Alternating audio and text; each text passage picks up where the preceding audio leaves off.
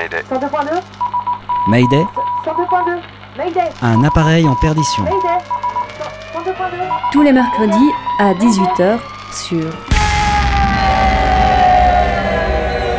Radio Canu International Airport. Mayday, Mayday, micro rouge. Ouais, micro rouge. Mayday, micro vert. Mayday, micro vert. 102.2. Mayday, euh, les CD sont gravés ou pas Mayday. Euh, non. Mayday. Des microsons, des portraits, des récits, des remixes, des rencontres, des cartes postales, des reportages, des voyages. C'est Mayday. Le Mayday de Wednesday Mayday, mercredi 18h sur Radio Canu. Mayday, saison 2. Ce soir, Mayday revient sur 15 ans de lutte politique en France. Alors que le mouvement social contre la casse des retraites peine à trouver un nouveau souffle, que le gouvernement passe en force par le 49-3, que sa police continue de nous traquer dans nos rues, on a décidé cette semaine de prendre un peu de recul.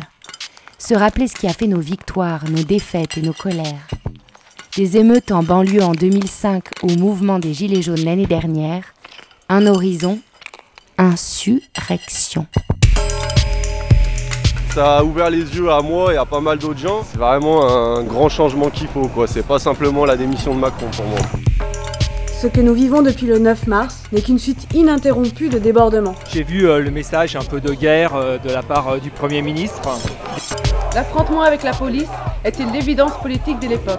Les esprits s'échauffent, quoi, tout simplement. Ou pourquoi se contenter de la tête de cortège? C'est vraiment un soulèvement de tout le monde, de toutes les classes, euh, toutes les religions, toutes les origines, tous les corps de métier. Cette idée que de mouvement en mouvement, on observe systématiquement une espèce de manque cruel de transmission euh, et de continuité entre ce qui se pense, ce qui s'élabore, ce qui se tente politiquement, stratégiquement. Je suis ni pour ni contre les casseurs, mais ils sont comme les autres, gilets jaunes. Hein. Fait les moments de lutte, c'est aussi tout ce qu'on qu'on vit par ailleurs à côté, tout ce qui nous lie à ça, avec euh, des fêtes, euh, des carnavals, de la musique, de la construction, de l'agriculture, enfin tout un tas de choses qui font nos vies, qui sont pas fait que des moments de conflit avec la police. Et en même temps, Qu'est-ce qu'on espère trouver derrière toutes ces rangées de flics qu'on cherche à enfoncer depuis tant d'années? Mayday, rediffusion. Apparemment, vous voyez bien que le cortège est scindé en deux. Donc il y a des petits groupes un peu partout. Il y en a qui ont voulu monter sur euh, Trocadéro, qui se sont fait euh, récupérer. Il y a d'autres groupes là qui sont sur la droite. Et puis bah voilà, hein, depuis des heures, c'est le chat et la souris entre euh, les gilets jaunes et puis les, les CRS. hein, voilà. Samedi Bah, c'est 1er le bordel. décembre C'est le 2018. bordel, et parce que faut pas, mais il faut, faut pas qu'ils s'étonnent, parce que moi j'étais là la semaine dernière. Paris. On a, ça a été gazé dès le matin la semaine dernière. Ils s'étonnent qu'il y en a qui ont fait des barricades pour pas se faire défoncer la tête. Voilà, maintenant on a le droit à l'eau. Euh, on a le droit à l'eau. Après les gaz lacrymogènes, 8, 8000 quand même euh, grenades tirées euh, samedi dernier. Donc il y a déjà 86 arrestations à peu près. Et puis pas mal de gens qui ont été blessés. hein. Ouais, flashball, euh, un jeune qui s'est pris des flashballs. Nous, on est démunis face à ce qu'ils ont comme armement. C'est Et là, en plus, ils sont en train de mettre en colère même les plus doux agneaux.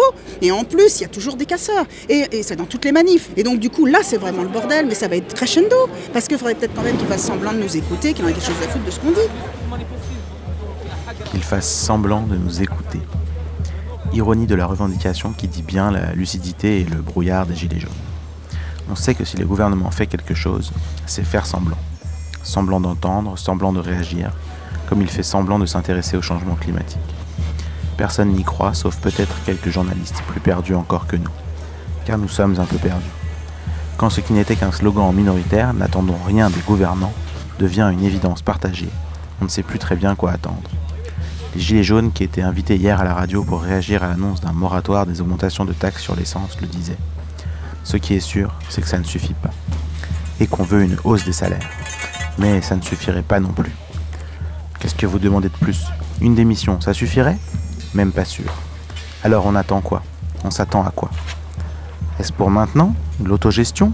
La révolution? Je pourrais vraiment m'organiser, moi, avec tous ces gens que je ne connais pas Pire qu'hier encore, je n'aimais pas vraiment les gens, quoi. Ceux qui me dépriment au bout d'une heure quand je traîne au café. Ceux qui courent après un niveau de vie plein d'objets high-tech que je passe mon temps à dénoncer. Celles qui râlent d'habitude contre les grévistes. Ceux qui chantent la Marseillaise. Waouh. Ok. Pourquoi pas essayer? Après tout, on va voir. Pour une fois qu'une agitation sociale n'est pas obsédée par son débouché politique, et se donne le temps de vivre en refusant méticuleusement de commencer par élire un chef, ça se tente. Mais bon, il y a un mois à peine, on tentait tristement de situer Bolsonaro sur l'échelle Trump maudit Erdogan de l'autoritarisme. Et dans un mois, où serons-nous? Qui pourrait bien se présenter pour restaurer l'ordre qu'on prend tant de plaisir à voir s'effondrer Ça ne fait pas grand mystère. L'excitation se dispute à la peur. Samedi, à Paris, c'était journée jaune. Bien déterminé à y aller, j'ai pourtant laissé mon gilet. Impossible de ne pas y être, plus compliqué d'en être. Être pleinement un gilet jaune, je n'étais pas prêt.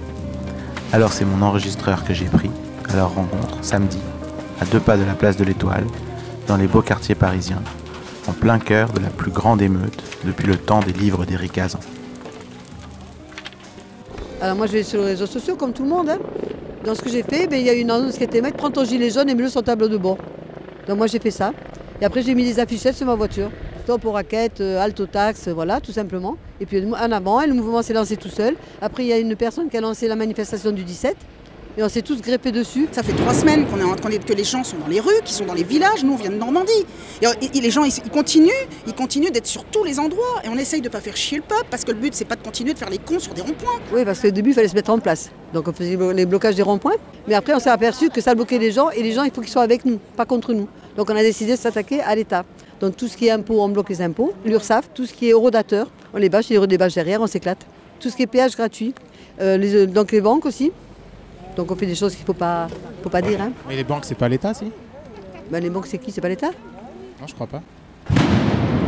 Oui, mais on paie des impôts sur l'argent qu'on place. Par exemple, moi, j'ai des actions, je place des actions. Donc moi, si je place 5 000 euros, je vais récupérer 5 000 et 250 euros. Donc ils me prennent, eux, 125 euros sur ce que j'ai placé. C'est pas eux qui travaillent pour ça, c'est moi. Donc cet argent, il est moi, il n'appartient pas à l'État. Donc à un moment donné, il faut cibler tout ce qui est État. Ah bah moi je défends, moi je défends déjà les services publics. Aujourd'hui on est en train de tout démanteler. Donc moi je suis soignante, hein, donc déjà l'accès aux soins. On veut tout privatiser, l'État ne sera plus régalien. Alors on dit diminuer les impôts certes, mais s'il n'y a pas d'impôts, euh, il n'y a pas d'État. Donc l'État, tout ce qui est euh, centres commerciaux, puisque c'est pareil, ils se gavent par rapport aux Français. Donc le- les grandes surfaces euh, font un petit peu la tête. Que ce soit Leclerc, que ce soit Géant, Carrefour, c'est énorme, ça commence à manquer. hein. Il y, a, des choses qui vont manquer. Le lait pour enfants, c'est parce que moi je dis, bon moi je suis assistante maternelle, donc je dis aux parents, et bien sûr, à faire un petit peu de provision pour les enfants, pas pour vous. Mais commencez, parce que le mouvement ne va pas s'arrêter là. On sait que de toute façon, Noël, on va le passer dehors, ça c'est sûr et certain. S'ils lâchent pas, on passe Noël dehors. Les, grandes surfaces sont vicieuses. Je vais, je vais expliquer pourquoi. Donc, le magasin Leclerc de Tulle est venu nous demander de bloquer sa station essence, de bloquer son magasin. Bien sûr, on le fait, c'est normal, il nous donne l'autorisation. Seulement, il faut savoir une chose, c'est que lui, il a une assurance. Donc, s'il y a l'argent qui rentre pas d'un côté, c'est l'assurance qui lui donne de l'autre. Donc, lui, on a décidé qu'on ne le bloquait plus. Et ça, ça mettre plus, parce qu'il reçoit un petit peu plus. Donc, nous, on a décidé aujourd'hui qu'on le laissait tranquille. J'ai vu beaucoup de provinciaux, des familles, euh, des gens, mais vraiment des gens dépités. Moi, j'ai reçu des témoignages, quand je vous disais tout à l'heure, les gens vivent avec rien, quoi. C'est- catastrophique. Donc euh, voilà, non, des bons échanges, des gens de tous bords, euh, des gens euh, surprenants. Euh, Il y en avait un qui gagnait euh, plus de 10 000 euros par mois, mais qui était là en même temps, et voilà, quoi. Donc c'est ça aussi. Après, il y a une émergence de la solidarité, c'est important aussi. Euh, voilà, le peuple est dehors, tout simplement. Et vous pouvez me dire ce qui est marqué sur votre gilet? Alto taxe, démission. Ok, et devant? Colère 19. Et devant, je ne sais plus ce qu'il y a marqué devant, que c'est marqué devant. On- n'en peut plus. Voilà. Et après, il y a le petit euh, logo. Cette, euh, cette manifestation, ça entraîne quand même plein de monde, tout ce qui est chômeur, retraité, d'accord. Donc ceux qui travaillent, on se relaie. Par exemple, si moi je travaille le matin, je ne travaille pas l'après-midi, eh ben, j'y vais l'après-midi. Voilà, tout simplement. Aujourd'hui, on va bloquer les routiers. Donc on laisse partir, on a une voie pour les voitures une voie pour les routiers. Les routiers, de toute façon, quand ils sont bloqués d'office, ils se mettent à droite. Et le particulier, on ne l'embête plus. Et il est content. Et nous aussi, parce qu'on se rallie la population à nous. Les gens nous donnent de l'argent. Quand on fait des points de blocage, il faut qu'on mange. Donc les gens nous donnent de l'argent. Puis qui ne paie pas le péage Mais 1 euro, 15 euros, 10 euros. On a monté des petites, euh, qu'on appelle ça, des petits QG. Et là, on a une petite cuisinière, on a un petit four à bois, on a un petit fauteuil. Et les gens nous donnent, viennent, un petit gâteau, un petit machin. On a mis une boîte euh, au don. Les gens, ils mettent dedans. Moi, je viens de Paris. Je suis parisienne. Voilà, et j'étais là déjà samedi dernier. Et, et je serai là s'il faut encore. euh, voilà. Mais moi, je suis une militante hein, déjà, de base. Je suis une militante syndicale. Donc, euh, je suis contente de voir les gens dans la rue. Après, c'est les revendications qui vont émerger de tout ça. Quoi. Voilà, c'est ça. Donc, comme diraient certains, on est fâchés, mais pas fachos. Et donc comment ça se passe? Vous avez des réunions, des votes sur Internet? Comment vous faites pour savoir? Non, maintenant, les, réunions, on peut les mettre sur les réseaux sociaux. Ça, c'est pas important. Donc on se donne rendez-vous une fois par semaine, deux fois par semaine, suivant le point d'ancrage qu'on a, suivant la ville qu'on est. hein. Donc nous, par exemple, Brive, on va faire deux réunions. Moi, je suis à Tu, je vais faire une réunion, parce qu'il y a moins de monde. Et après, on discute et on met des choses en place. En sachant que quand on est sur place, déjà, je ne vous apprends rien, on a déjà les RG qui sont sur place, on a déjà les, nos gendarmes qui nous attendent, hein, qui écoutent. C'est pour ça qu'aujourd'hui, on s'est rendu compte que quand on allait quelque part, on était à peine arrivé, ils étaient déjà là. Donc les réseaux sociaux, il faut arrêter de les utiliser. Donc on a trouvé ce système de pigeons voyageurs et je trouve que c'est excellent. Parce qu'ils n'ont aucune idée de ce qu'on va faire le lendemain. Donc on met des motos en place et d'un truc à l'autre, il n'y a, plus rien qui passe sur les réseaux sociaux. En fait, euh, donc il y a plusieurs raisons des Gilets jaunes. On essaie de faire un résumé. Moi, me concernant à titre personnel, ce que je défends le plus aujourd'hui, euh, c'est l'écologie. On nous taxe, soi-disant pour l'écologie, alors que normalement, il n'y a même pas 20% qui va être versé dans les énergies renouvelables. Donc euh, on taxe, on taxe, on taxe. L'ISF a été retiré. Euh, les, transactions boursières ne sont pas taxées. Je trouve ça anormal. Donc voilà. Donc toutes ces taxations-là, moi évidemment, oula, viens, viens, viens. Je pense qu'il y a beaucoup de, il y a beaucoup de gens qui ont plein de choses à dire. Après, il ne faut pas tout mélanger. hein. Ils nous parlent d'écologie, ces cons-là, parce que, soi-disant, il va falloir sauver la planète. Ce serait peut-être bien qu'on sauve déjà nos culs, et après on va essayer de sauver la planète au passage. Ce qui a fait déborder le bas, c'est l'histoire de, de la, la hausse du carburant. Comment vous expliquer qu'il y a deux ans, on nous, pa- on demande de passer au diesel, aujourd'hui on demande de passer à l'hybride ou à l'électrique? Mais le- l'électrique, il faut une batterie, il faut la payer. Et l'énergie, on va la chercher où à un moment donné, on va manquer, on va manquer de centrales si on les fermer.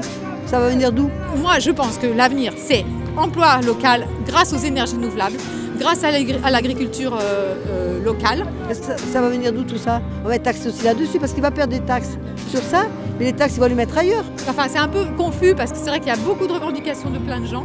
Donc ce que nous on demande, à la limite, oui, qu'il diminue les, les- diminue les taxes du carburant et qu'il enlève, qu'il diminue certaines taxes. Pourquoi est-ce qu'on est un- un des pays les plus taxés? On est un pays les plus taxés.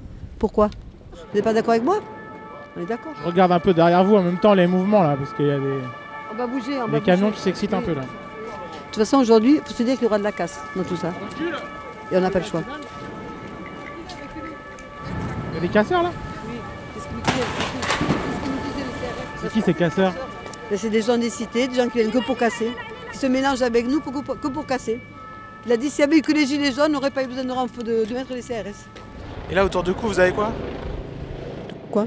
Alors ça c'est les lunettes quand on va se projeter au niveau des CRS, les lunettes de plongée, hein, des lunettes de piscine comme on veut, pour se protéger des, euh, des, lacrymogènes. hein. On a ça, on a quelque chose pour le- la tête, voilà, tout simplement. On met du coca sur les yeux pour que ça nous fasse moins mal. Mais alors ça c'est un attirail de casseurs ça? Non, pas du tout, pourquoi? C'est pour se protéger. On nous agresse, on se protège. Pourquoi on n'irait pas se protéger? Moi je sais que la police, dès qu'ils voient quelqu'un qui a des lunettes, ils disent journaliste c'est des casseurs. Ah, ça c'est vrai, mais pas chez les Gilets jaunes. Parce que moi j'ai discuté avec un CRS, pas du tout. Au contraire, je trouve normal qu'on se protège. Parce que je vous garantis qu'un lacrymogène, ça fait mal à la gorge, ça fait mal aux yeux. hein. Mais à un moment donné, je veux dire, il n'y a pas de. Comment on dit ça Il n'y a pas de mal sans casser des œufs. On sait très bien. savez, il l'a dit, hein. Je serai là le 8, tu vois, sera là le 8. Par contre, eux, ils sont fatigués. Nous, on est en forme.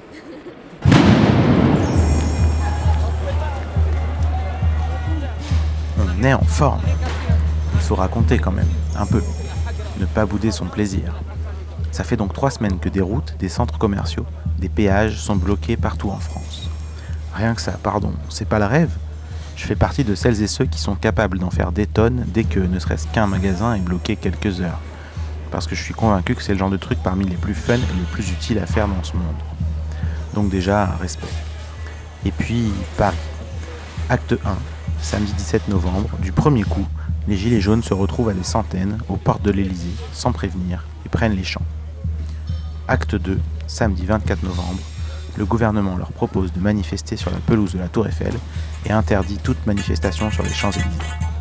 Les Gilets jaunes n'ont que faire et la célèbre avenue est recouverte de barricades toute une journée durant.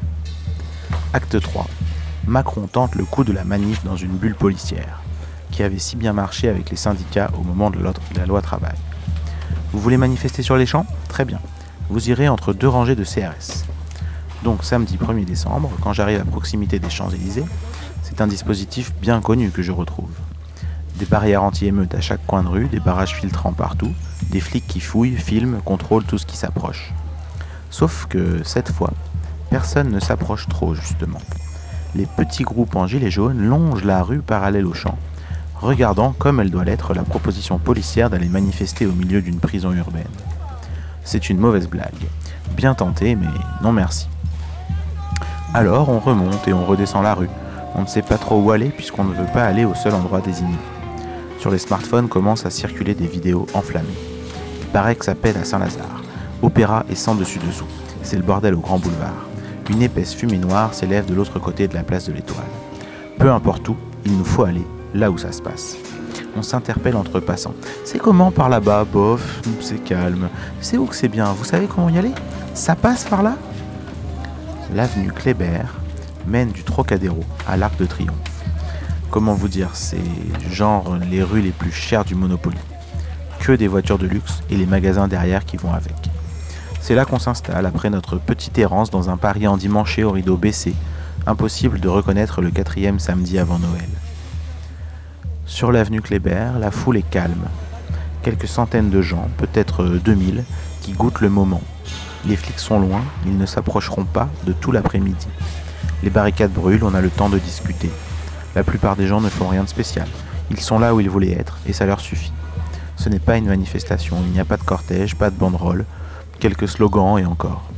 On est heureux d'avoir réussi à être là, tous ensemble, pour dire qu'on n'est pas content. Quelques personnes s'activent à chercher des trucs pour alimenter le feu. De temps en temps, un camion de pompiers fend la foule.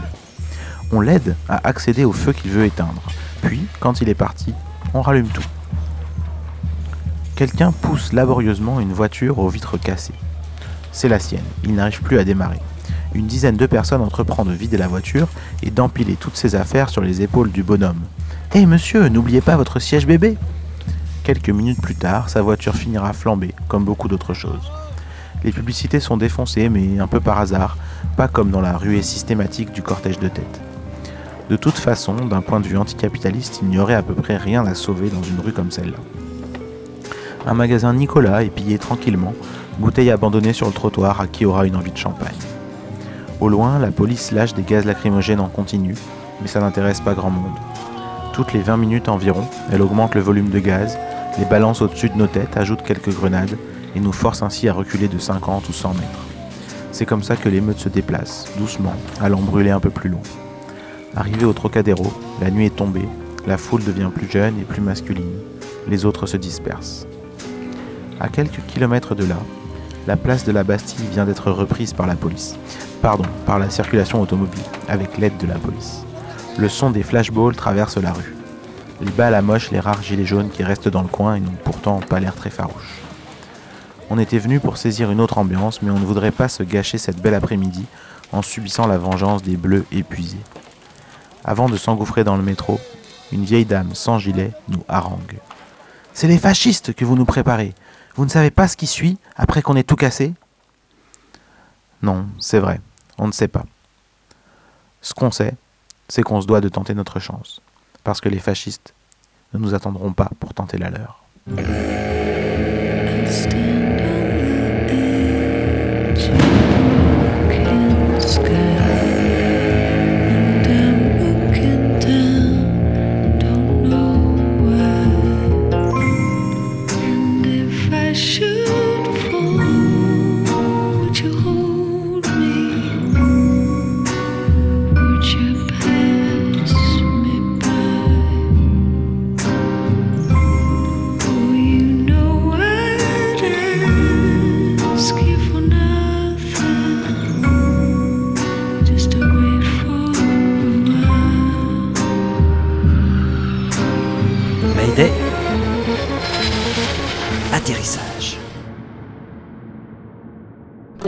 La Terre. École de la Terre. École de la Terre. École de la Terre. Désarchiver le passé. Désarchiver le passé. Désarchiver le passé. Désarchiver le passé. Été 2019. Mayday restitue ce soir un intervento, forme hybride entre le théâtre et l'exposé politique, portant sur dix ans de lutte en France. Des émeutes de banlieue en 2005 au mouvement contre la loi travail en 2016, on voyage dans plus d'une décennie de conflictualité politique avec celles et ceux qui s'y sont engagés. Enregistré en juillet 2019.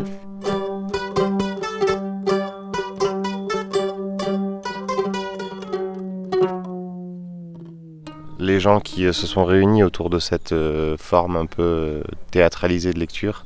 C'est pour la plupart des gens qui se sont retrouvés dans des dynamiques politiques ces 15 dernières années, plus récemment même pour certains. Et le point de départ de euh, cet objet euh, entre ces gens-là, donc c'est pas forcément que des gens d'un même endroit qui vivent ensemble, c'est des gens qui se sont croisés à, plein de reprises et qui partagent euh, certaines représentations de, des questions politiques auxquelles on est confronté aujourd'hui. Et euh, l'objectif de cette forme particulière part un peu de cette idée que de mouvement en mouvement, depuis que nous on se jette dans les mouvements sociaux et les mouvements de jeunesse, on observe systématiquement un, espèce de manque cruel de transmission euh, et de continuité entre ce qui, euh, ce qui se pense, ce qui s'élabore, ce qui se tente politiquement, stratégiquement, à chaque fois qu'il y a des surgissements politiques qui apparaissent dans notre pays. Et, à partir de ce manque, on, se, dit qu'il faut essayer de trouver une manière de faire en sorte que, euh, à la sortie d'un mouvement de lutte comme la loi travail, à la fois un sentiment euh, qu'il y a toute une génération politique qui est en train de se constituer, et à la fois un espèce de lourd sentiment d'échec d'un mouvement qui dure 4 mois et qui, qui, qui pas finalement et qui laisse un peu une, une sensation de déprime générale. Après ça, il faut qu'il y ait euh, nécessairement euh, quelque chose de l'ordre d'une transmission historique qui, euh, qui permette d'assurer une continuité entre ce qui se passe depuis dans ces 15 dernières années et puis même avant.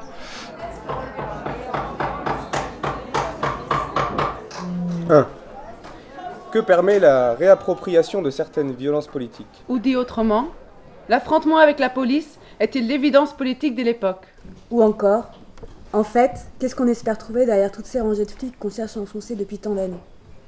2. Comment s'organiser à l'heure de l'éternel déclin des organisations traditionnelles? Ou l'hybride entre le syndicat et le groupe affinitaire est-il fertile ou stérile? Ou encore, quand est-ce que Quechua lancera un modèle réversible, chasuble rouge, gilet jaune, kawaii noir? 3.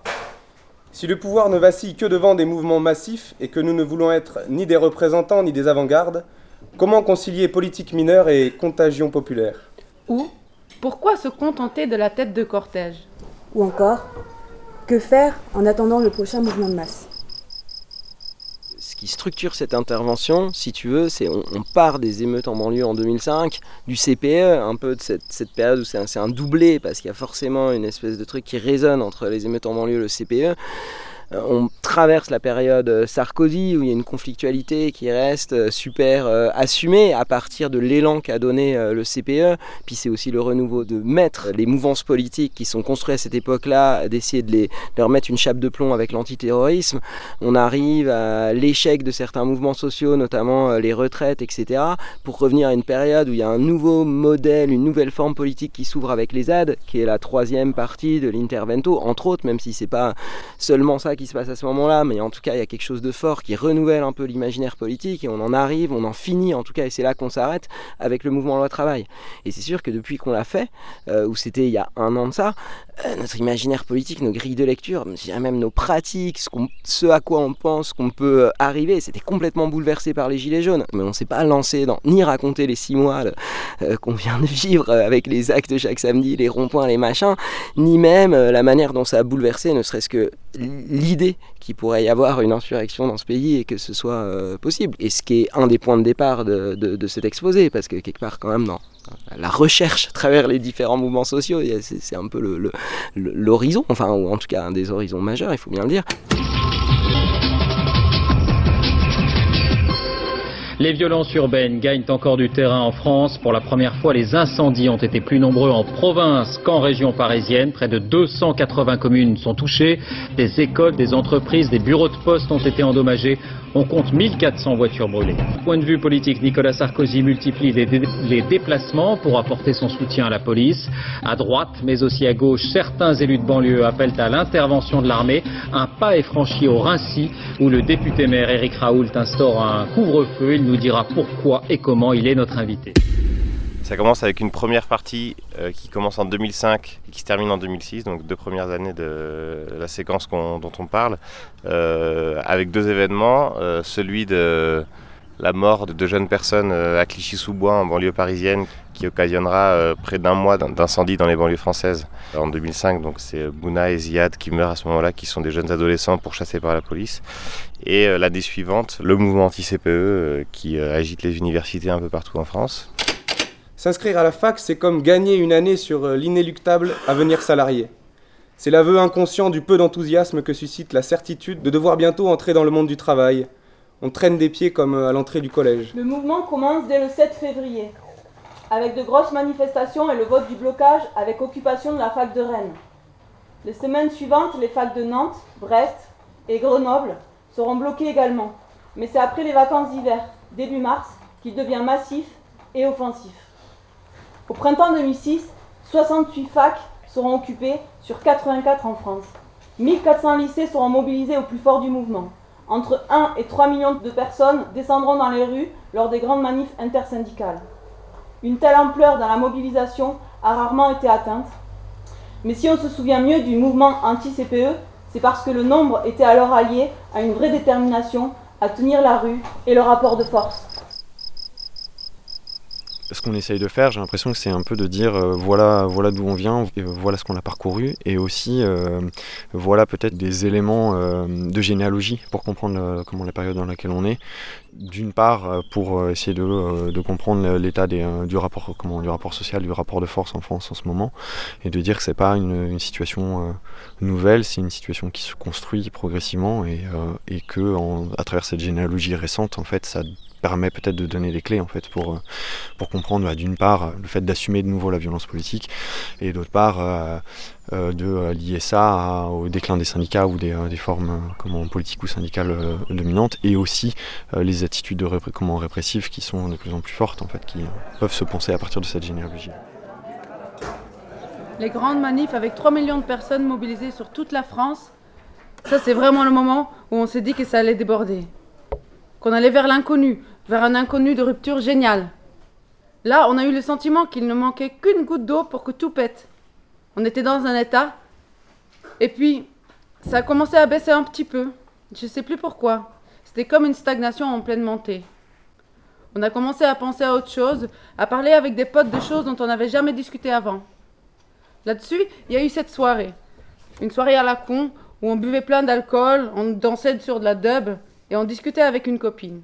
On disait Putain, mais là, faudrait prendre nos vies en main. Faudrait qu'on cultive, faudrait qu'on fasse nos habits nous-mêmes. On est parti sur un truc très naïf comme ça. Le lendemain, c'était une des pires gueules de bois de ma vie. Mais la copine avait, elle, pris très au sérieux ce qu'on avait dit. Et elle a commencé à en parler à d'autres. Et on s'est retrouvés à s'agréger autour. La deuxième partie, c'est 2007-2011, euh, qui est pensée un peu comme euh, un, espèce de gros coup de cafard collectif post, euh, post CPE quoi, avec euh, une série de tentatives de reconstruire euh, les conditions d'un mouvement social comme celui qu'on venait de vivre et, une série d'échecs face à un nouveau, président qui est Nicolas Sarkozy et qui change assez radicalement la manière de, régner en tant que président et en tant que gouvernant. Il faut pour le pouvoir construire une menace intérieure pour justifier l'appareil répressif en devenir et son usage systématique dans tous les foyers qui contestent encore sa légitimité.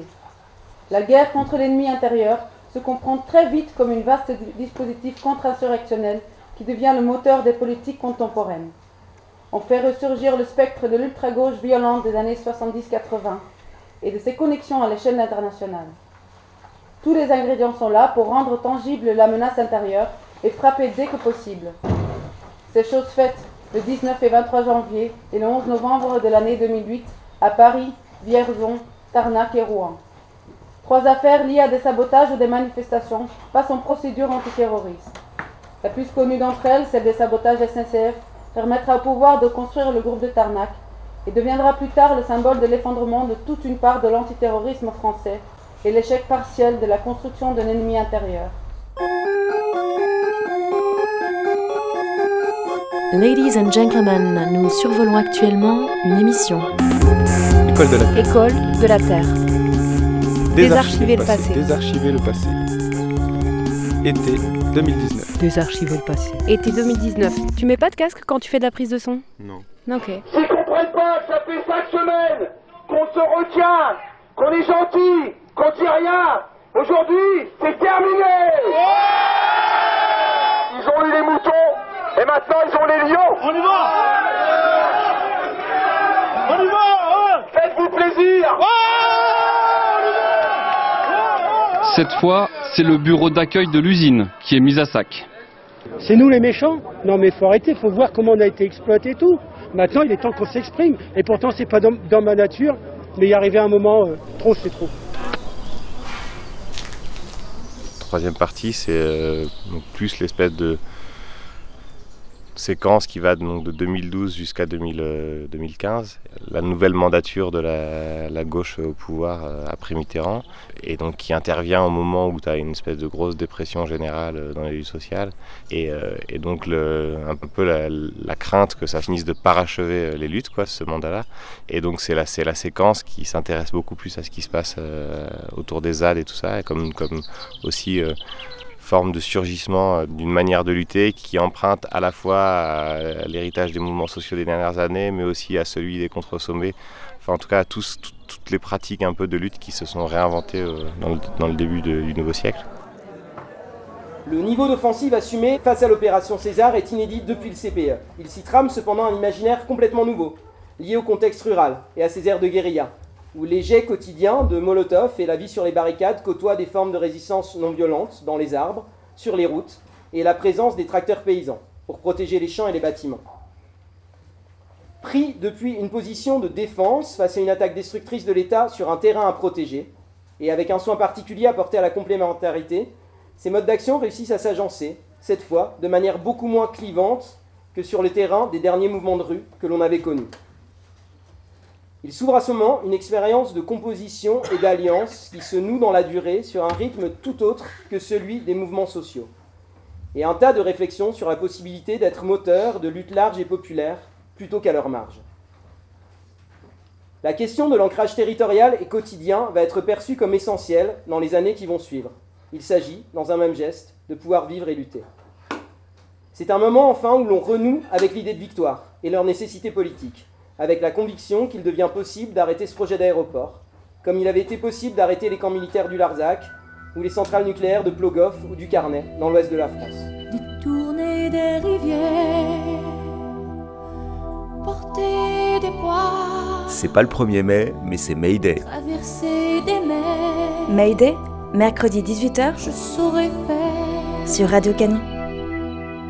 défier des machines,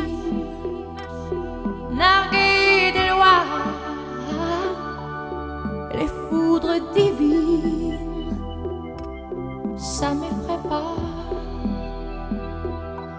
Suite aux révolutions arabes, de nombreux migrants arrivent en Europe, jusqu'à 1 million en 2013, et ce que les dirigeants politiques désignent comme une nouvelle crise migratoire? L'Europe y répond par une politique de tri, d'enfermement et d'expulsion.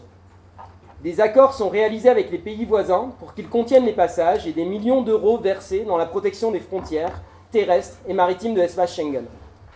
En France les villes de province voient arriver parfois des centaines de migrants en groupe.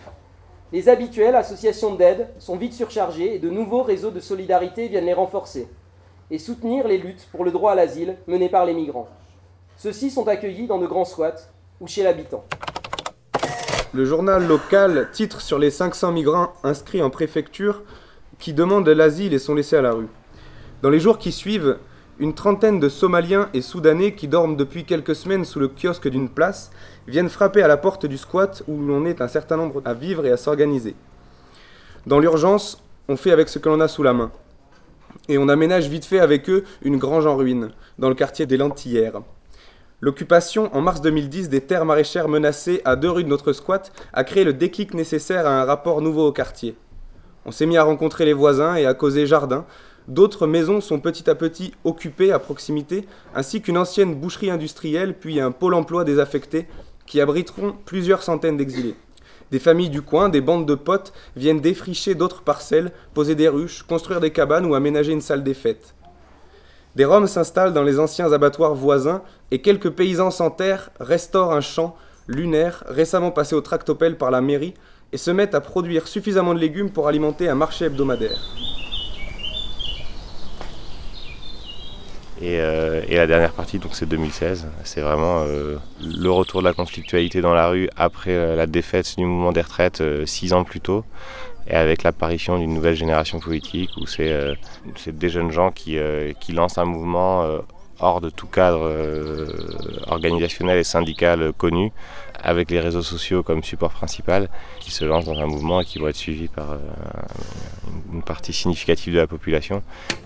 Salut à toutes et à tous. Si on est ici plusieurs vidéastes à s'être réunis aujourd'hui, c'est pour vous parler de la nouvelle loi sur le travail que le gouvernement est en train de nous préparer. Le texte n'est pas définitif, mais en l'état actuel, le projet de loi sur la réforme du travail est loin de faire l'unanimité. Au fur et à mesure du mois de mars, les manifestations qui s'enchaînent à un rythme considérable voient leur niveau d'intensité augmenter rapidement. Aux attaques de la police répondent des jets de pierre ou de bouteilles. Les rues sont systématiquement taguées de slogans joyeux, cocasses, poétiques ou pleins de hargne. Les pratiques et le matériel de défense des cortèges se répandent comme une traînée de poudre et la tête de cortège, généralement réservée aux dirigeants syndicaux, devient le point de rendez-vous de toutes les forces vives et déterminées du mouvement. On y trouve d'ailleurs la persistance d'un mot d'ordre spécifique. Loi, travail, retrait des deux. Elle est tout là-bas, bataillant dans les gaz. Elle n'a ni drapeau ni visage. Elle ne s'exprime pas, elle explose. Bientôt on n'entendra plus qu'elle. Elle scande. Tout le monde déteste la police. Elle ne demande pas l'autorisation d'être là. Elle ne veut pas rentrer chez elle une fois le parcours fini. Elle tient le pavé. Pendant des mois, elle va revenir, semaine après semaine. Assurément, elle est ingouvernable. Au crépuscule de ce 31 mars, elle tient encore la rue. Le 31 mars, cette date reste effectivement en mémoire de toutes celles et ceux qui l'ont vécue. Mais cette date est aussi un tournant dans le mouvement. Le soir du 31 mars sera la nuit rouge, avant finalement de changer de nom et de prendre celui, moins suggestivement émeutier, de Nuit debout. Voilà des années qu'on n'avait pas vu de tels rassemblements prenant la rue des heures durant. À Paris, ce sont plusieurs milliers de personnes qui se retrouvent chaque soir animées par une curieuse fièvre politique. À la fin du mois d'avril, voilà en quelques lignes ce que la commission construction de la Nuit debout parisienne disait de ce qu'il se passait. Ce que nous vivons est inédit. Ce n'est surtout pas un mouvement social de plus. Les mouvements sociaux ont un cadre qui définit comme débordement tout ce qui en sort. Or, ce que nous vivons depuis le 9 mars n'est qu'une suite ininterrompue de débordements. Une suite ininterrompue de débordements, après quoi courent les vieilles formes de la politique.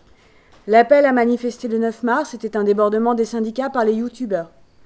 Les manifestations qui se sont succédées depuis lors ont vu un constant débordement des cortèges par les jeunes.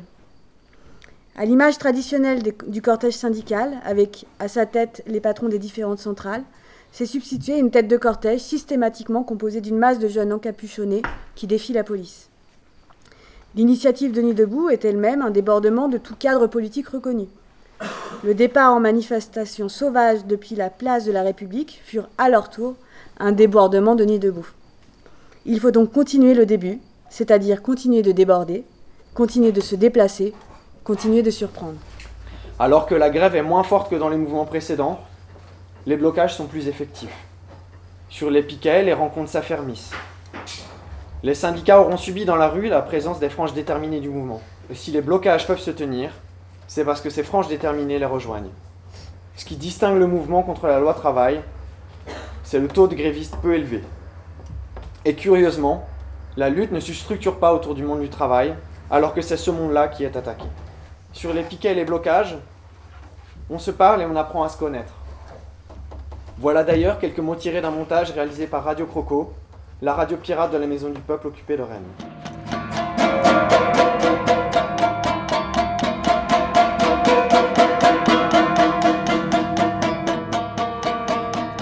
Les blocages sur la rocade toute la journée, euh, dès 6h du matin, c'est l'exemple absolu euh, pour les gens qui croient qu'il n'existe qu'un monde et pas des mondes. C'est un autre endroit, ce, ce, lieu d'asphalte entouré de marguerites et recouvert d'énormes camions. Une, une symphonie pour cylindre et piston en 666 mouvements. Il n'y a, pas seulement le rapport euh, fraternel avec le chauffeur, il y, a aussi le rapport animal avec la machine. C'est incroyable. Manier ces, ces, trucs énormes, les, les, les garer où il faut qu'ils soient, où on veut, aller à leur rythme, apprendre, apprendre une, forme de patience qui est, imposée par le camion lui-même. J'invite tous les, aventuriers qui, qui, existent encore à Rennes à venir bloquer des camions euh, demain, les jours qui viennent. Malgré l'importance numérique de la mobilisation, qui reste cependant moindre que dans les grandes luttes précédentes, malgré sa durée, pour le coup inédite à l'époque, et malgré l'intensité de la conflictualité, le mouvement échoue à obtenir le retrait de la loi, sans parler de celui du travail. On peut se demander alors pourquoi ce nouvel échec? Qu'aurions-nous pu faire pour parvenir enfin à faire plier le gouvernement sur l'application de la loi travail? Mais nous sommes nombreux à ne pas avoir ressenti tout de suite l'échec, car il nous semblait avoir gagné quelque chose dans ce mouvement. De nouvelles rencontres, l'acceptation par une large partie du mouvement de la conflictualité dans la rue, la constitution d'une force nouvelle qui ne devait pas s'éteindre de sitôt. En quelques grands axes, quelles peuvent être les spécificités de la décennie que vous avez couvert à, travers euh, cette euh, intervention. Par rapport à ce qui a pu exister dans les années 90-80 La spécificité la plus évidente euh, qui me vient, c'est que si on regarde les années 80-90 comme le moment de déclin post-émulsion internationale des, années 60-70, quoi, on pourrait regarder la toute fin des années 90 et le début des années 2000 comme le retour de la conflictualité. Et puis effectivement, c'est un petit peu ça. C'est pour ça que la conférence qu'on propose, elle, elle, se polarise beaucoup sur le conflit avec la police notamment. Cette question-là, elle n'a jamais totalement disparu évidemment, mais c'est à ce moment-là que cette question-là ressurgit à des échelles qui euh, dépassent très largement les cadres euh, un peu confidentiels euh, qui existaient pendant une partie des années 80-90. Moi j'ai l'impression qu'il y a une autre chose qui est assez importante là-dedans, c'est comment ça se traverse, c'est aussi la dilution des collectifs de travail et euh, la restructuration du travail euh, qui, euh, en fait, qui s'opère depuis quelques décennies, c'est que l'identité travailleur, comme identité à partir de laquelle on participe au mouvement, elle est en train de disparaître, ou en tout cas elle devient de moins en moins importante. Et, que ça, c'est aussi une, une, chose qui caractérise la période. Quoi. Oui, parce que le travail n'est plus du tout le même aujourd'hui qu'il y a 10-15 ans aussi, évidemment. Ouais. la communauté des travailleurs Peut-être dernière chose, je dirais que dans le, fil conducteur qu'on a choisi, et ce que disait mon camarade, c'est que c'est on, l'a pris à travers vraiment les grands conflits sociaux, quoi, les, moments un peu euh, éclatants où ça se condense, etc. Et pour autant, je pense qu'un des traits assez propres de, notre époque, de ce qu'on essaye de réinventer, ce qu'on cite par ailleurs, hein, qui, est, devenu peut-être plus, plus clair avec les ZAD, c'est l'espèce d'aspect de, vivre et lutter, quoi, de, que, que, le conflit, on ne peut pas le penser sans s'enraciner dans des lieux, dans des collectifs, dans des amitiés et que ce qui fait les moments de lutte, c'est aussi tout ce qu'on vit par ailleurs à côté, tout ce qui nous lie à ça, avec euh, des fêtes, euh, des carnavals, de la musique, de la construction, de l'agriculture, enfin tout un tas de choses qui font nos vies, qui sont pas faits que des moments de conflit avec la police, et en même temps, euh, ça, on pourrait dire, c'est extrêmement structurant mais c'est pas ce qu'on a choisi de raconter de manière, euh, si tu veux, la, plus visible. C'est pas le fil conducteur de cet exposé. Et pour autant, je voulais dire que c'est pas, c'est pas pour ça que c'est pas complètement structurant dans la manière qu'on a d'aborder euh, le, fil politique euh, aujourd'hui.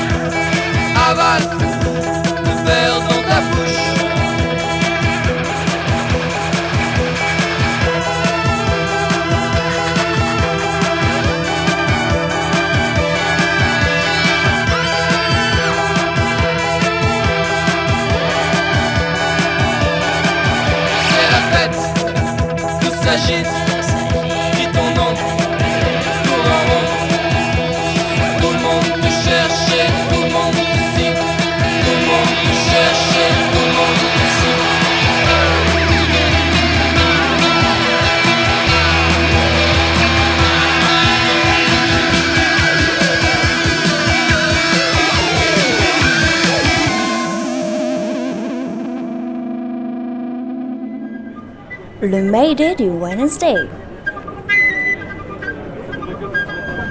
On est rue de Berry, euh, Archive, boulevard Haussmann, décembre 2018. quartier très huppé, à deux pas de l'étoile. Il y a beaucoup de monde, beaucoup, beaucoup de monde. C'est manif sauvage là, je pense. Et je vois une énorme foule arriver de l'autre côté du boulevard Haussmann. Des gilets jaunes lambda, euh, prolo. euh, Il y a quelques drapeaux français qui flottent au vent. Samedi 8 décembre. Gilets jaunes, acte 4. La périphérie dans Paris. Moi j'habite à Venary-les-Laumes, c'est en Côte d'Or, pas loin de Dijon. en fait. On n'est pas du tout euh, en campagne contre Paris. On est venu là, c'est juste pour montrer les inégalités qu'il y a en France, c'est tout. Il n'y a pas de raison qu'il y en ait qui se gavent plus que d'autres. quoi. Et moi je viens pas pour manifester pour gagner 20 euros tu vois, par mois euh, en plus, c'est- c'est pas ça le truc. quoi. On vient de se faire allègrement gazer. Ça tombe de partout. C'est la première fois que je vais manifester de ma vie. Je découvre Paris. euh, Moi, ce qui me, ce qui m'énerve le plus, c'est le fait qu'on nous assigne à résidence. On nous dit en gros, sortez pas, n'allez pas manifester. Euh, Moi, ça, je tolère pas ça. Ça me rend complètement dingue. On nous, on nous incite à venir. moi, je veux dire, c'est, c'est une invitation qu'on nous a donnée. On veut juste vivre correctement. On veut rien d'autre. On veut juste la correction. Avoir le minimum syndical. Pouvoir partir en vacances. on demande rien de plus. On demande rien de plus. Ils ont plein de privilèges et nous, euh, on n'a rien. Regardez, regardez, ça vient de toute la France. On n'est pas les seuls concernés, c'est une majorité. On est des pères de famille. Le mec que tu vois là, il travaille chez Dassault Aviation. Je travaillais dans les hippodromes pour ce fils de chien de Rothschild. J'ai travaillé pour lui, j'ai arrêté. Maintenant, je suis chauffeur de car. Mais malgré ça, c'est pareil. C'est pareil. C'est pour nos enfants qu'on fait ça. Moi, c'est pas pour moi personnellement. Moi, ils m'ont niqué, ils ont niqué mes, mes grands-parents, mes arrière-grands-parents. C'est pour mes enfants que je fais ça. Alors là, on est plongé dans un espèce de grille de feu. euh, on voit plus rien, on a les poumons qui brûlent. euh. Il y a un franc prix, les mecs arrachent carrément les panneaux. Les panneaux les, mecs, les mecs arrachent carrément les panneaux du franc. Tout ça dans une espèce de lumière euh, dantesque entre des flammes la fumée, euh, des cendres. euh. Vous faites quoi? Euh, on fait quoi? Bah, On est là pour, euh, pour manifester et euh, comme euh, infirmière, étudiante infirmière, euh, on a décidé de, de s'occuper des gens, de faire Ouais. ce qu'on peut pour être utile. ouais. Et vous l'aviez déjà fait dans les manifs? Non, Non non, c'est la première fois qu'on le fait. Vous êtes parisienne? Non, Vous êtes d'où? Euh, de banlieue. Et euh, vous avez aidé pas mal de gens là? Euh, ouais, pas mal qui s'étaient fait gazer, ouais. Qui respirait plus, qui voyait plus, on les a aidés comme on pouvait. On a ce qu'il faut pour les blessures et tout, mais pour le moment ça n'arrive pas, donc tant mieux. Donc ça c'est le bruit permanent des, des- des pavés sur les vitrines. Alors là, bah, si vous voulez des sacs à main, c'est maintenant. Les chaussures. Chaussures, sacs à main. C'est Noël. On est là, il y a du monde et puis il faut se bouger, faut pas avoir peur justement. C'est ce qu'ils essayent de faire, de nous faire peur. Après voilà, c'est clair, ça fait flipper, mais euh, on est tous ensemble, on, on est unis donc euh, Et vous, vous pensez que le mouvement il demande quoi? Qu'est-ce que vous demandez un peu? Bah, on demande euh, ben, tout. Enfin, en fait c'est un trop plein. On demande tout, euh, qu'on arrête un peu de de notre gueule et qu'on pense un peu au peuple et arrêter d'enrichir les riches et d'appauvrir les pauvres quoi. Et ben la France elle nous baise Et bien maintenant, on baisse le gouvernement. c'est tout, c'est tout. C'est tout, c'est- simple. Mesdames, Messieurs, votre attention s'il vous plaît. Par mesure de sécurité, les stations Tuileries, Georges V, Argentine, Franklin Roosevelt, Champs-Élysées Clémenceau, Charles de Gaulle Étoile, Concorde, Terne, Victor Hugo, Havre-Comartin, Opéra, Cité, Boissière, Kléber, Chaussée d'Antin Lafayette, Madeleine, Saint-Philippe-du-Roule, Saint-Augustin, Mirominil et Trocadéro sont fermés au public. Merci de votre compréhension.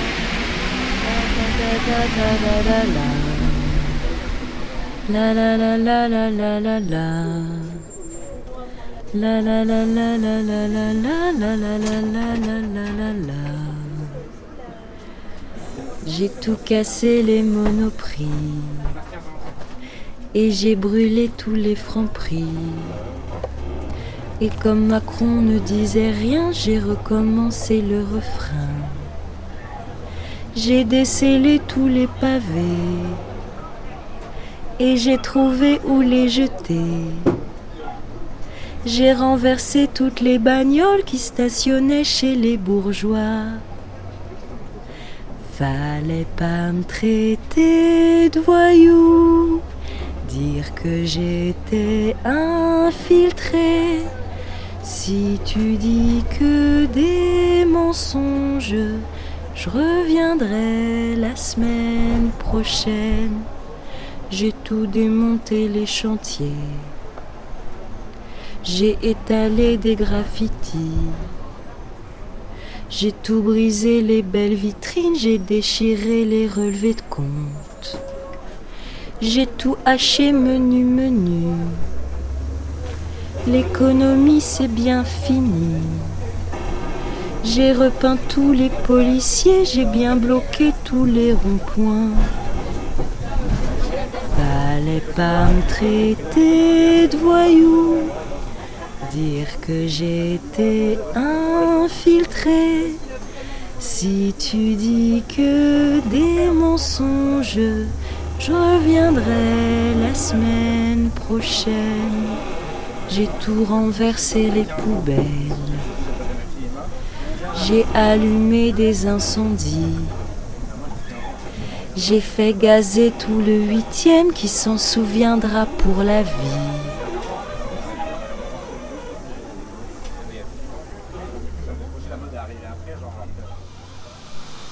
Je suis sur l'avenue des Champs-Élysées où a eu lieu euh, samedi dernier une énorme émeute Archive. avec des barricades euh, assez gigantesques et des commerces de luxe qui ont été pillés, fracturés. Décembre 2018. Devant chez Christian Dior, il y a plutôt là à l'heure actuelle des gilets oranges. Qu'est-ce que vous êtes en train de faire comme boulot? Là, on est en train de protéger les, les vitres. Parce que euh, lors de manifestations, ils ont, ils ont cassé les vitres là, de l'autre côté, c'est pour ça. C'est des panneaux en plastique. Ok, pour éviter que les vitres soient cassées, c'est ça? Voilà, c'est ça. Là, on protège la porte pour éviter qu'il y ait de la casse. Vous en pensez quoi, vous, du mouvement des Gilets jaunes Bon, ils ont raison. On est solidaires avec eux, continuez les gars. On est avec vous. Il n'y a pas de problème. Il y a eu quoi de péter euh, la fois dernière et de voler À ce qui paraît, ils ont euh, fracassé euh, la boutique Dior juste à côté et ils ont pris tous les parfums qui étaient dedans. Bonjour, j'aurais voulu savoir si je peux faire un entretien avec vous sur ce qui s'est passé euh, la semaine dernière. on peut pas du tout, je suis désolé. Juste sur le- le- les vols qui ont eu lieu. euh. On peut vous faire aucune déclaration. Ok. Vois que votre vitrine a été attaquée. Ouais, c'était euh, l'avant-semaine. Et ça arrive souvent de vous faire attaquer Euh, personnellement, c'est rare. hein. Philippe Lahm a été attaqué, attaqué déjà le jour de la, de la victoire de la France à la Coupe du Monde. Pareil, ils ont, quand même, ils ont cassé toute la vitre. euh, C'est super péjoratif, mais c'est entre guillemets une marque qui attire énormément les banlieusards. C'est normal qu'ils attaquent dans le 8 J'avais vu moi d'attaques de vitrines à Barbès ou dans le 18 vers chez moi. hein, donc, euh, Ils ont réessayé quand même euh, la semaine, la semaine dernière, je pense. Ils Ouais, ont ouais, réessayé ils ont de- réessayé euh, samedi dernier dans la soirée. de terminer l'œuvre d'art. Est-ce que vous pourriez m'expliquer ce que vous êtes en train de faire? C'est très simple, nous sommes en train de calfeutrer, si vous voulez, les vitrines du magasin, mettre un bardage euh, bois parce qu'il y a eu des grosses menaces qui ont été faites euh, concernant les boutiques, Et pour éviter d'être pillé aussi, non? Surtout d'être pillées. Euh, C'est-à-dire qu'aujourd'hui, on en revient les classes euh, les plus basses euh, veulent reprendre du pouvoir d'achat. Donc comme ils n'y arrivent plus avec les salaires de merde qu'ils ont, eh ben, ils vont chercher, euh, là où ils peuvent chercher, ils vont, ils vont les chercher les trucs. Après tout, moi je crois que le vol, c'est plutôt du côté de l'Elysée que ça se passe. C'est pas, c'est pas les gens qui viennent tous les jours et qui travaillent tous les jours dans des usines qui volent. On les pousse à voler ces gens-là. Et la vitrine, ça va vous coûter combien de la remplacer, là, la vitrine qui a été fracturée? Très cher. Euh, pour vous donner une fourchette, on est entre euh, 10 et 25 000 euros, vitres et pose inclus. Alors nous sommes au 44 avenue Georges V, à l'angle de l'avenue des Champs-Élysées, dans la maison Corneliani, maison spécialisée du costume et du tailoring pour hommes. Plutôt haut de gamme, si ce n'est même luxe. Et pour qu'on comprenne bien, un pull comme le brun là-bas, euh, ça coûte combien? Celui-ci, il est proposé à 1390 euros. Le pull Le pull.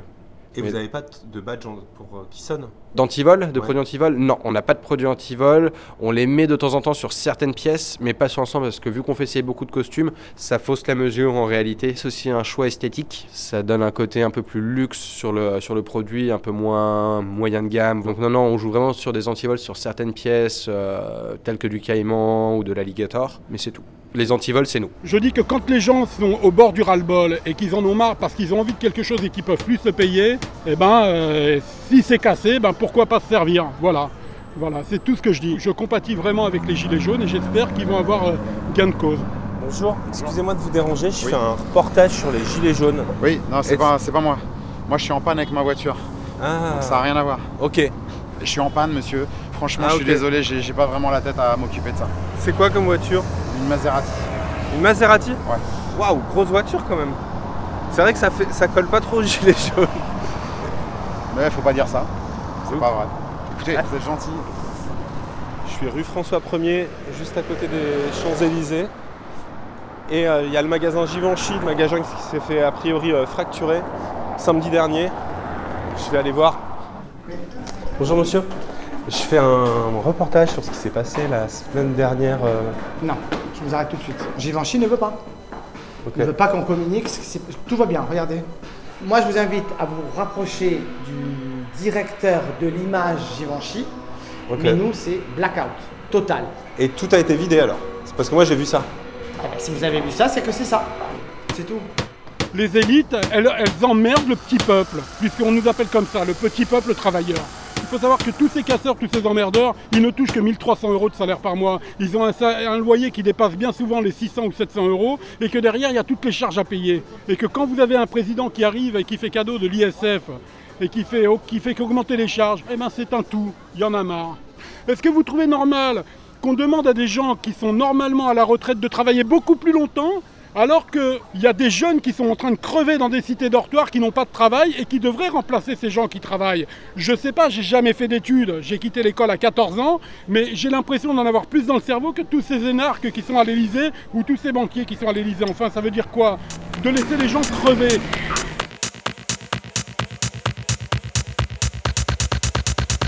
Tu viens d'écouter Mayday sur Radio Canu et tu peux nous retrouver en podcast. Il y a 15 ans, moi, je votais Sarkozy, je travaillais à la Défense. Et là, j'ai tout quitté et maintenant, je suis plus proche des courants euh, libertaires, socialistes, euh, anarchistes que, euh, que ce que ça pouvait être avant, bah, grâce à des lectures, grâce à des conférences et à beaucoup de choses. ouais. Et donc tout ça, ça s'est un peu démêlé ces derniers mois pour toi? Ah, complètement, complètement. Je pense qu'il y avait quelque chose qui était en moi déjà, mais, mais euh, du coup, ouais, là, il y a, un éveil un peu plus profond qui s'est euh, fait grâce à la fédération de tout ça. quoi. Bah, moi aujourd'hui, j'ai pas encore les couilles euh, d'aller devant et d'aller au bout de mes convictions, mais par contre, je sens que par rapport à ceux qui ont des modes d'action qui sont différents du mien, j'ai un regard qui est beaucoup plus ouvert qu'avant. J'ai l'impression que c'est un mal nécessaire. Là où avant, j'avais tendance à condamner un peu comme, comme tout le monde et à trouver que la violence ne résolvait rien, d'avoir passé beaucoup de temps en manif, d'avoir vu toutes ces injustices sur place. Maintenant, on se rend compte que finalement, bah, il faut toucher à la propriété pour les faire réagir en fait.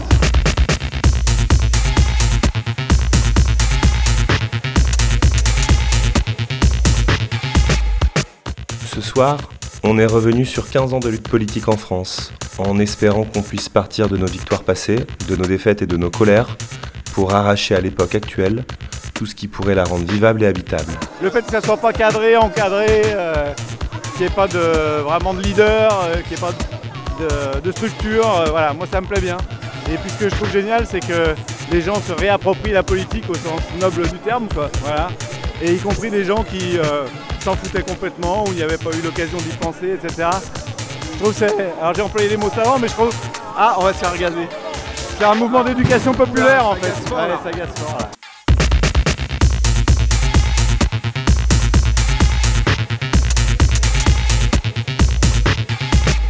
Entre les manifs gilets jaunes et les interventions historiques des camarades, tu auras pu entendre un détournement de Sabine Paturel par La vie manifeste. Et on a aussi passé un titre du dernier album de Balladur. Va les voir en concert, c'est jamais décevant. On se retrouve la semaine prochaine, mercredi à 18h. Sur le 102.2 de la bande FM. Et dès demain, dans toutes les rues de France.